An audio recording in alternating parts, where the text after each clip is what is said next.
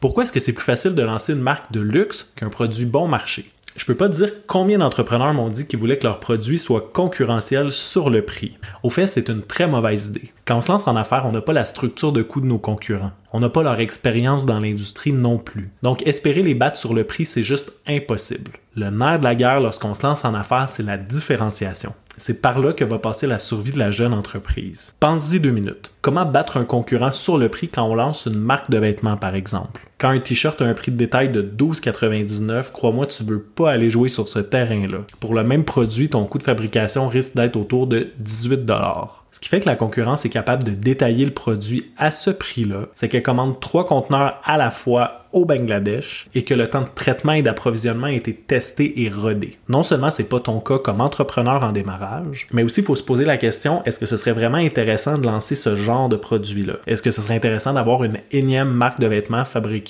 au Bangladesh Et là, je parle pas seulement de la question sur le plan social, mais vraiment plutôt sur le plan de l'innovation. Qu'est-ce que ça apporte au marché? C'est ça la question à te poser si tu veux être en mesure de survivre et d'enregistrer une rentabilité, une belle croissance. Tu dois d'entrée de jeu te positionner sur le marché en te dégageant une marge brute, une marge bénéficiaire brute acceptable. C'est pour cette raison-là que les démarrages d'entreprise répondent mieux aux marques de luxe. Tout simplement parce qu'elles sont capables de dégager des meilleures marges et de créer une valeur ailleurs que sur le prix. Si tu fabriques tes produits toi-même, tu as probablement des coûts directs assez bas. Et le danger, c'est d'établir ton prix en fonction de tes coûts de fabrication qui sont des coûts artisanaux. Dans ce cas-là, il faut essayer d'établir le prix en fonction des deux, trois premières années de vie de l'entreprise, en considérant qu'on va devoir développer un réseau de distribution qui va coûter de l'argent. D'où l'importance de positionner son produit sur la différenciation, sur le luxe, tout ce qui permet d'avoir des meilleures marges au départ. Pour en apprendre plus sur l'entrepreneuriat, like et abonne-toi.